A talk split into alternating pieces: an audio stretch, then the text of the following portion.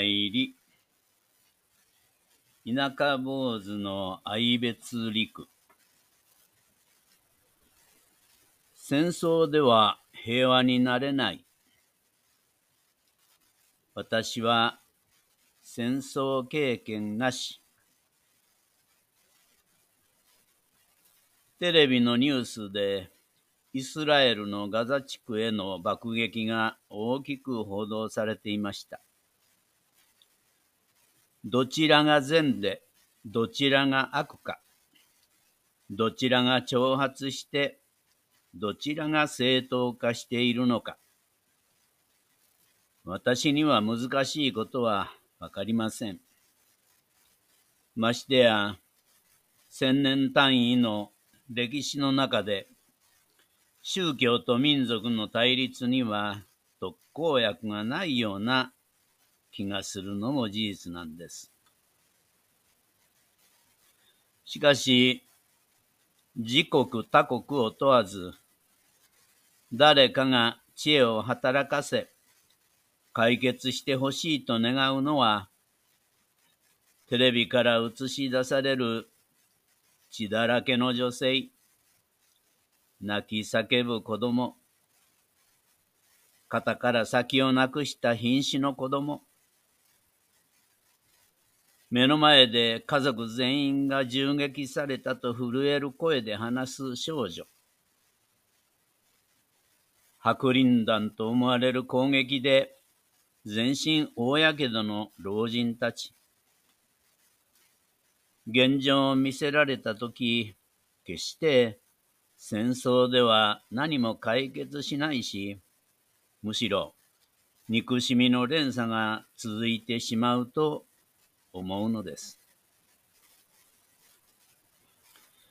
私は戦後生まれで戦火も空襲も疎開も知りません。子供の頃、親父から南方ラバウルの戦線へ行って、そこでマラリアにかかり、広島の戦勝病棟へ強戦送還され、その病院で終戦を迎えたため、生きて帰ってくることができたとよく聞かされました。普段寡黙な父が酒を飲んで歌う歌は、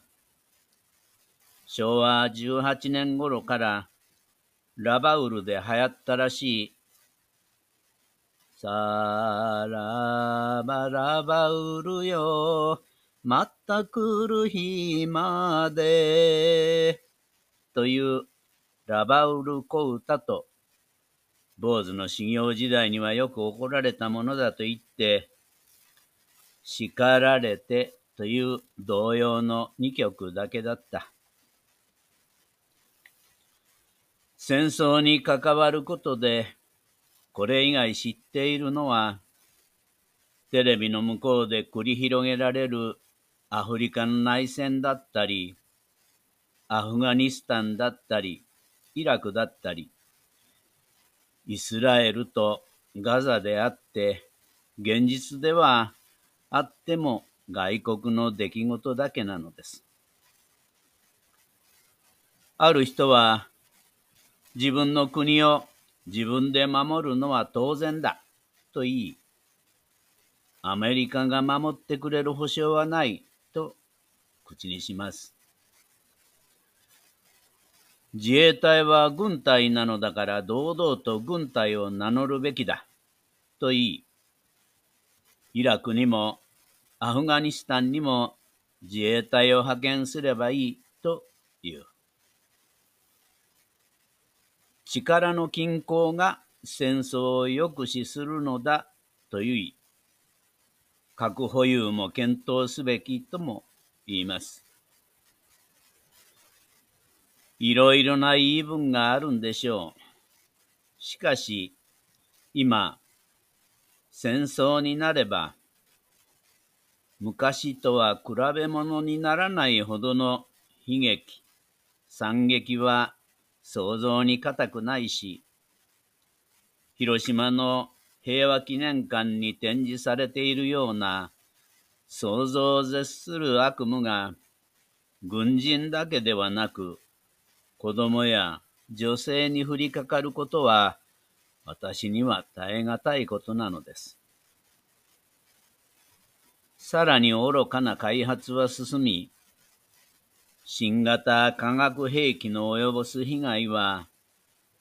たとえ一命を取り留めたとしても、一生、被害者の人生とその家族の人生を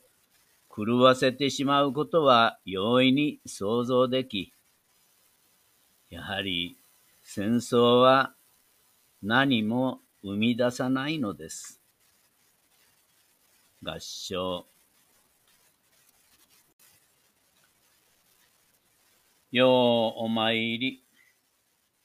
田舎坊主の愛別陸。戦争では平和になれない。最後の慰霊祭漂白文。戦後50年を迎えた年、私の町では最後の戦没者慰霊祭が開催されました。最後となったのは、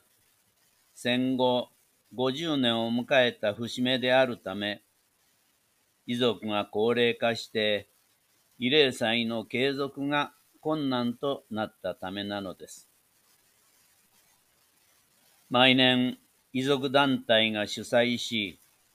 宗派を問わず町内すべての僧侶が参加して仏式で行われてきたものですが、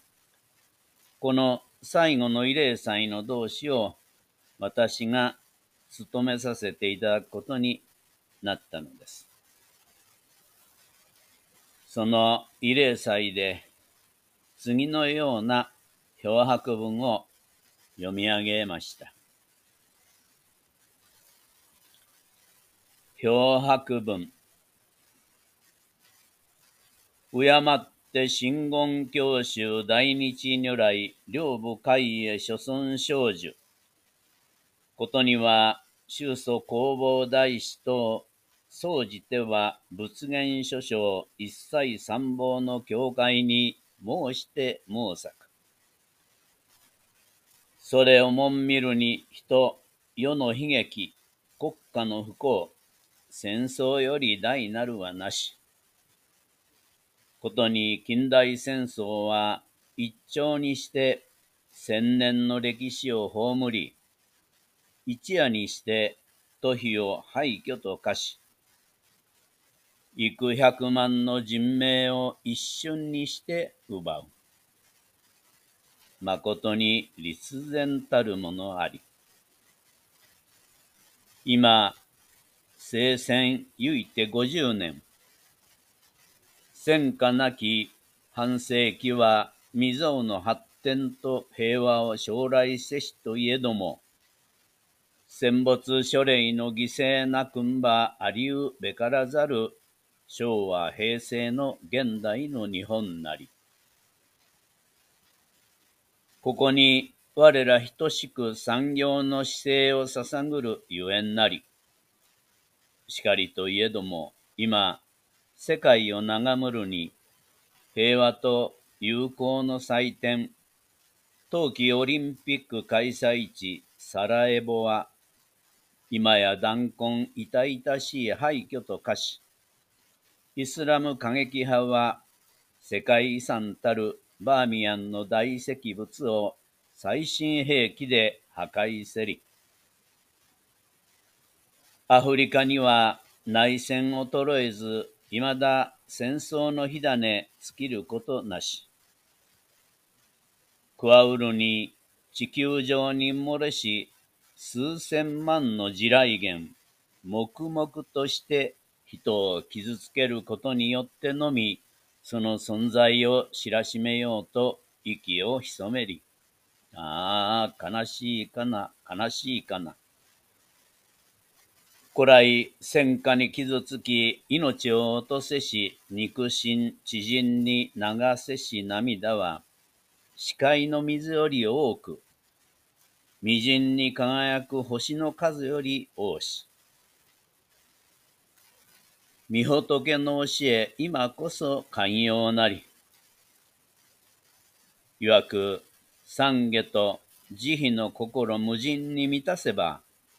人と人、国と国、必ずや相通ずるべきものなり。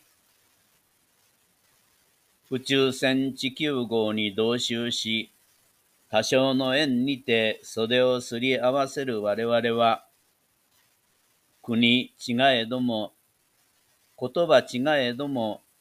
これまさに曼荼羅将軍の世界にて、生きとし生けるもの、ありとしあらゆるもの、すべて尊き存在と確証せり。願わくは、英霊書霊の無常菩提を記念し、再び悲劇を繰り返さぬ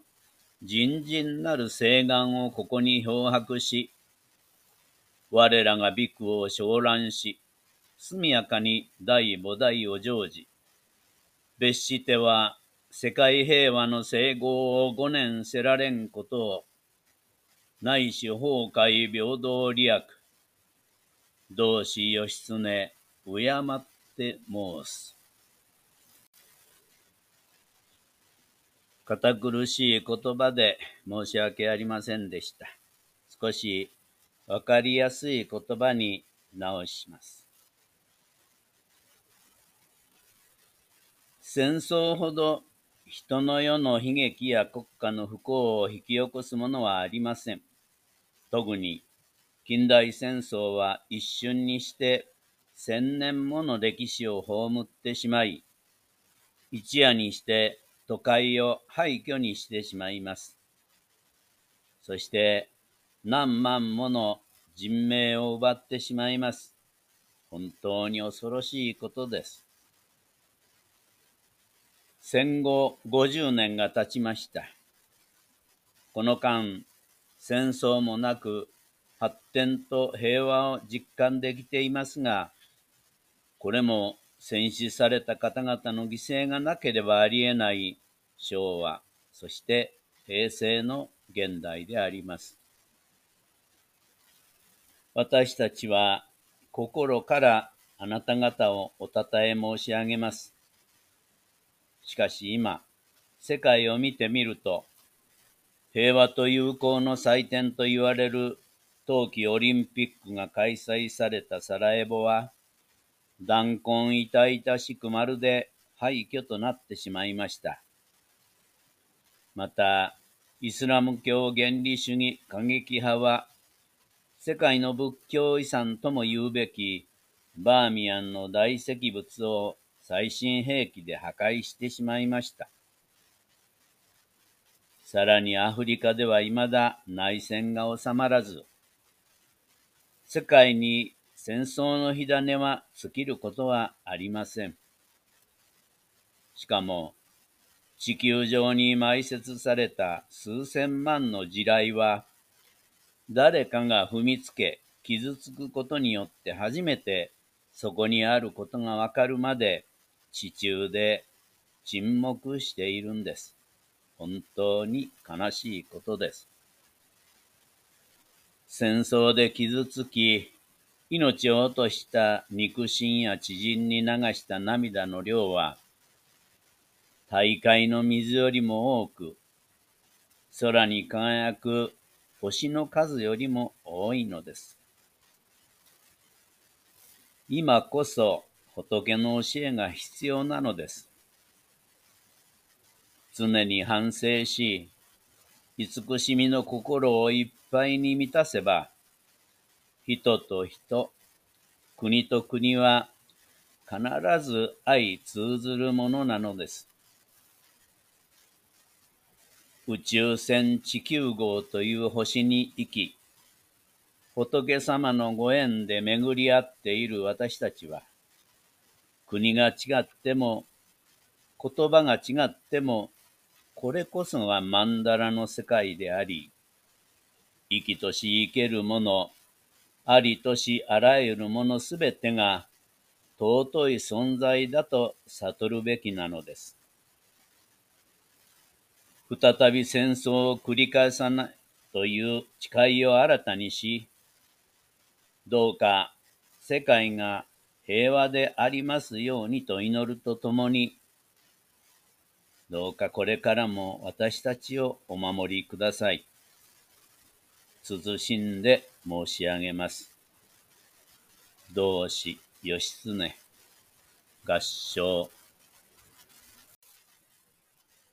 よう参り田舎坊主の愛別陸戦争では平和になれない。憲法9条を考える。私は現在72歳になりますが、今までの人生で戦争を経験しなかったことは、個人的にはやはり憲法第9条が大きな役割を担ってくれていたからだと考えています。14年前、今から14年前、ある人から、この地区で憲法9条を守る9条の会を結成したいので、発起人になってくれないかと頼まれました。私は快諾し、設立総会で次のような代表挨拶をしました。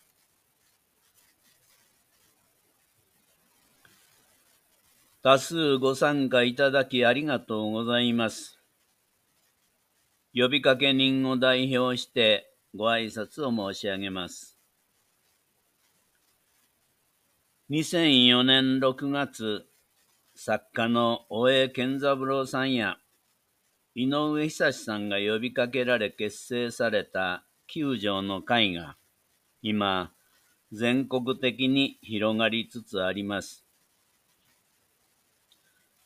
この趣旨は、九条があるからこそ、日本は戦後60年戦争で人を殺すこともなければ、殺されることもなかったし、東北アジア各国の安心と紛争予防の効果を大きく担っていたと自分なりに解釈をしています。20世紀は戦争の世紀であり、その反省のもと、21世紀は心の世紀だと言われました。にもかかわらず、9.11テロ、アメリカ同時多発テロをきっかけとして、21世紀に入った途端、アメリカ軍によるアフガニスタンへの空爆、その後、イラクへの侵攻が始まり、イラク自治政府に移行した現在もなお、悲劇は続いています。このようなアメリカの武力による紛争解決に、日本が大手を振って協力できるようにしようとしているのが、今の憲法9条改正の動きのように思っています。私には特定の政治的な心情も信念も持ち合わせてはいませんし、難しいこともよくわかりません。ただ、この国の進みようが何か第9条が放棄した武力をもう一度手にして国際紛争を解決する手段としようとしているように思えてならないのです。私は和歌山県難病団体連絡協議会という難病患者家族会を平成元年に結成し、現在、会長、その後顧問を務めさせていただいています。昭和47年から始まった難病対策事業は、事業の効率化、負担の公平化、他の制度との整合化などを理由に大きく患者負担が増加し続けています。特に1998年の難病対策の見直しで、それまで25年間、難病の原因や治療法研究のために患者の治療情報をモルモット代わりとして提供する代償として、医療費をすべて公費負担で賄われていたものが、難病患者にも一部自己負担が導入されたのです。これにより国は60億円節約することになりました。この60億円があれば、全国の難病患者約53万人と言われる人が安心して医療を受けることができます。皮肉なことに、この年に1機185億円の戦闘機が新たに予算計上されました。非常に単純な比較で申し訳ないのですが、約53万人の難病患者の医療費自己負担約3年分で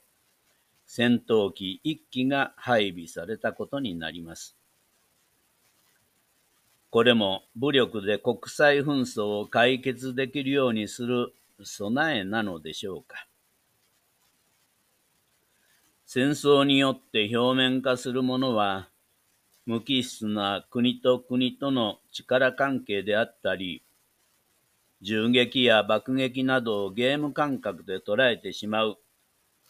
ある種の麻痺感のようなものだけです。しかし現実は、我が家やふるさとを破壊し、家族を亡くし、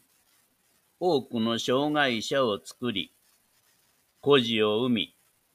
想像できないほどの恐怖は、純朴な精神まで犯すこととなってしまいます。そして、すべての希望や楽しみはもちろんのこと、文化や歴史までも奪い去ってしまうのです。反面、ただ生み出すものといえば、悲しみと憎しみだけであります。このことをこの国が60年前に経験したからこそ、戦争の放棄と二度と過ちは起こさないという決意のもと、9条を含む憲法が制定されたのではないでしょうか。今、この国にとって必要なものは、戦車や戦闘機や武器ではなく、外交や話し合いに崇高な知恵を持って実践することであって、今、私たちに必要なものは、民間ベースでの多国間交流などを通して、すべての国々の人々を愛おしく思う豊かな関わりを持つことだと思います。私どもの呼びかけにご賛同賜りますよう、改めてお願い申し上げ、ご挨拶といたします。平成17年4月23日、発起人代表、住職、森田義経、合唱。Thank you.